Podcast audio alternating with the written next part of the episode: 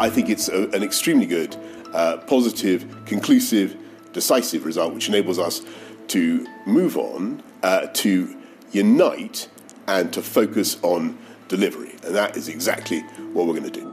Boris Johnson will nach dem überstandenen Misstrauensvotum also weitermachen. Aber wird ihm das gelingen?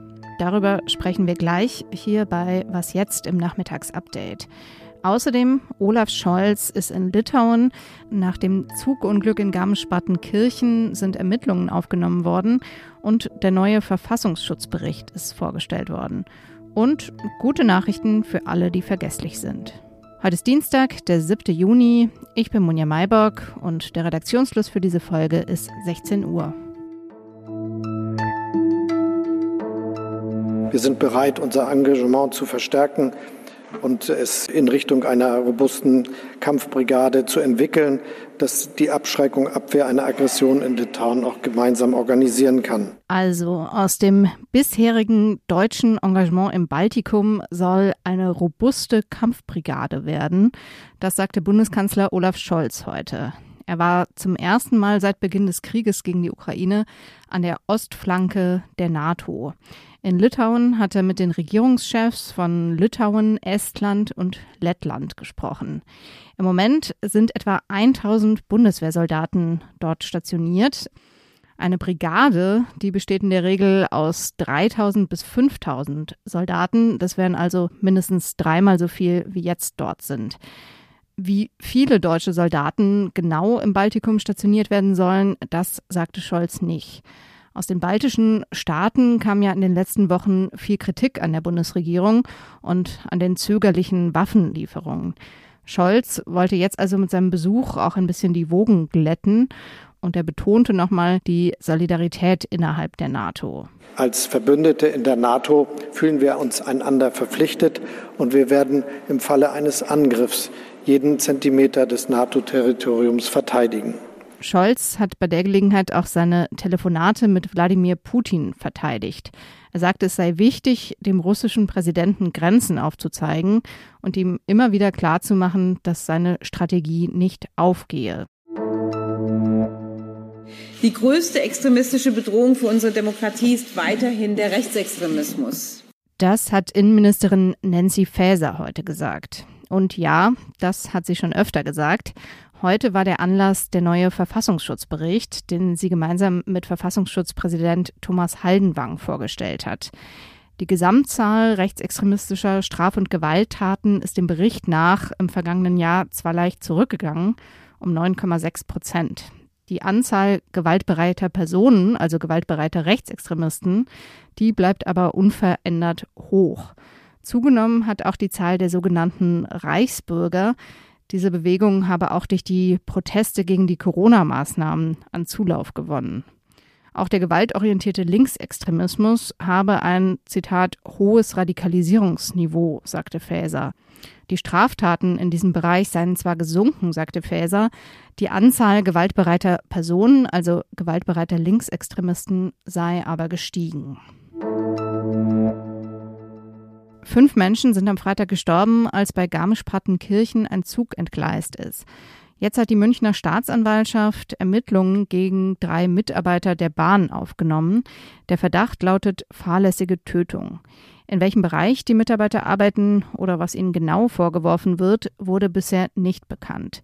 Die Strecke, auf der der Zug entgleist ist, sollte offenbar ab Ende des Monats saniert werden, wie die Zeitung Die Welt berichtet.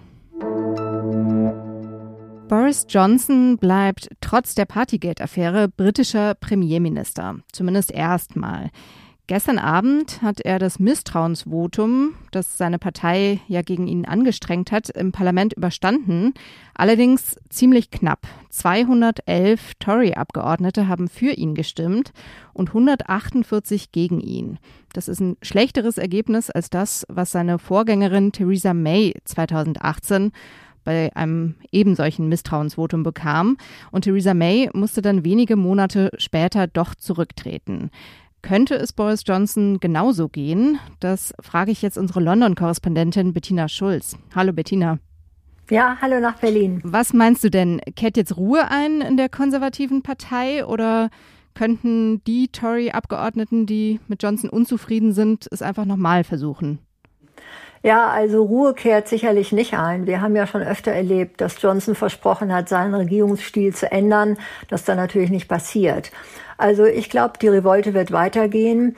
Ähm, Boris Johnson bleibt angeschlagen und da es hier ja nicht um politische Programmpunkte geht, sondern um seine Persönlichkeit, wird der Widerstand eher noch größer werden, denke ich mal. Also Johnson ändert sich nicht und damit werden ihn die Wähler, also zum Beispiel jetzt in der Nachwahl am 26. Juni, auch abstrafen. Aber je mehr Rückhalt Johnson in der Bevölkerung verliert, desto mehr Abgeordnete werden nach einem Nachfolger oder einer Nachfolgerin Ausschau halten. Ja. Also derzeit besagen die Regeln äh, ja der Fraktion, dass es eine Schonfrist von einem Jahr gibt wenn ein Premierminister ein Misstrauensvotum überstanden hat. Ja, aber es gibt jetzt schon Diskussionen in der Fraktion, diese Regel zu ändern. Und weil du gerade Nachfolger oder Nachfolgerin ansprichst, äh, ist da irgendwer in Sicht? Bietet sich irgendwer an? Ja, also äh, da hat Johnson natürlich vorgesorgt. Ja, er hat zahlreiche Kritiker und politisch wirklich gewichtige, gute Tories aus der Partei gejagt. Ja, und im jetzigen Kabinett da gibt es praktisch nur Ja-Sager. Die sind sehr farblos und die haben eigentlich auch nie gewagt, ein eigenes Profil zu zeigen und haben daher auch nicht ausreichend Rückendeckung in der Partei. Also die Partei mag Außenministerin Liz Truss, aber die Öffentlichkeit mag sie nicht. Ja, ähm, dann äh, gibt es Schatzkanzler Rishi Sunak, ähm, der hatte sich mal als Nachfolger abgezeichnet. Dann ist aber rausgekommen, dass er und seine extrem reiche Frau in Großbritannien gar nicht voll Steuern zahlen. Das sieht natürlich als Finanzminister nicht doll aus. Und ähm, es gibt Personen wie zum Beispiel den Verteidigungsminister Ben Wallace, oder der Sprecher des Ausschusses für außenpolitische Fragen, Tom Tugendhat, die wären als äh, ernste Kandidaten zu erwägen, aber die hatten natürlich bisher gar keine Zeit, eine Strategie vorzubereiten, um Johnson herauszufordern. Und das ist der Unterschied zur Zeit von Theresa May, wo Johnson vom großen Teil der Fraktion gestützt wurde, um May zu stürzen und dann selbst Premierminister zu werden. Was heißt es denn jetzt für Großbritannien, dass ein so angeschlagener Premier das Land regiert? Ich meine, es gibt ja viel zu tun. Die hohe Inflation, der Ukraine-Krieg natürlich, ähm, aber auch das Nordirland-Abkommen, das Johnson jetzt einseitig abändern will. Ist er diesen Aufgaben überhaupt noch gewachsen? Ja, also er muss jetzt aufpassen, vor allem wenn er Gesetze einbringt, die umstritten sind. Also das, äh, du hast es gerade erwähnt, also das soll jetzt zum Beispiel jetzt das Gesetz ins Parlament kommen, dass das Nordirland-Protokoll im Sinne der Briten einfach abändert. Ja, das wäre ein Bruch eines international geltenden Vertrages und es ist nicht sicher, dass da alle Tories mitspielen werden. Also wenn seine Gegner ihn wirklich absetzen wollen, dann können sie ihm das äh, Leben jetzt wirklich schwer machen und so den Druck erhöhen, ihn zu entfernen. Also auf jeden Fall wird jetzt nicht einfach zur Tagesordnung übergegangen, wie es sich Johnson wünscht. Und Ende Juni stehen dann erstmal in zwei Regionen Nachwahlen von den Kommunalwahlen an. Wahrscheinlich werden die konservativen Tories da eher schlecht abschneiden. Du wirst das alles weiter für uns beobachten, Bettina. Vielen Dank dir. Ja, danke nach Berlin. Was noch? Wer, so wie ich, schon mal in den Urlaub gefahren ist und sein Handy-Ladekabel vergessen hat, der weiß, meistens ist es kompliziert, Ersatz zu kriegen, weil die Freunde oder der Partner andere Geräte mit anderen Ladekabeln benutzen. Damit soll es jetzt bald vorbei sein. Ab 2024 müssen Handys und andere Elektrogeräte in der EU eine einheitliche Ladebuchse haben und zwar einen USB-C-Anschluss.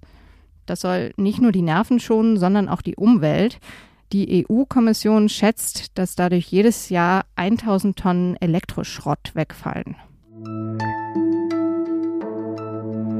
So, das war's für den Moment. Wenn Sie noch Akku übrig haben, dann schreiben Sie uns gern. Die Mailadresse ist wie immer wasjetzt.zeit.de. Morgen früh geht's dann hier mit meiner Kollegin Konstanze Keins weiter. Ich bin Munja Mayburg. Tschüss und einen schönen Abend.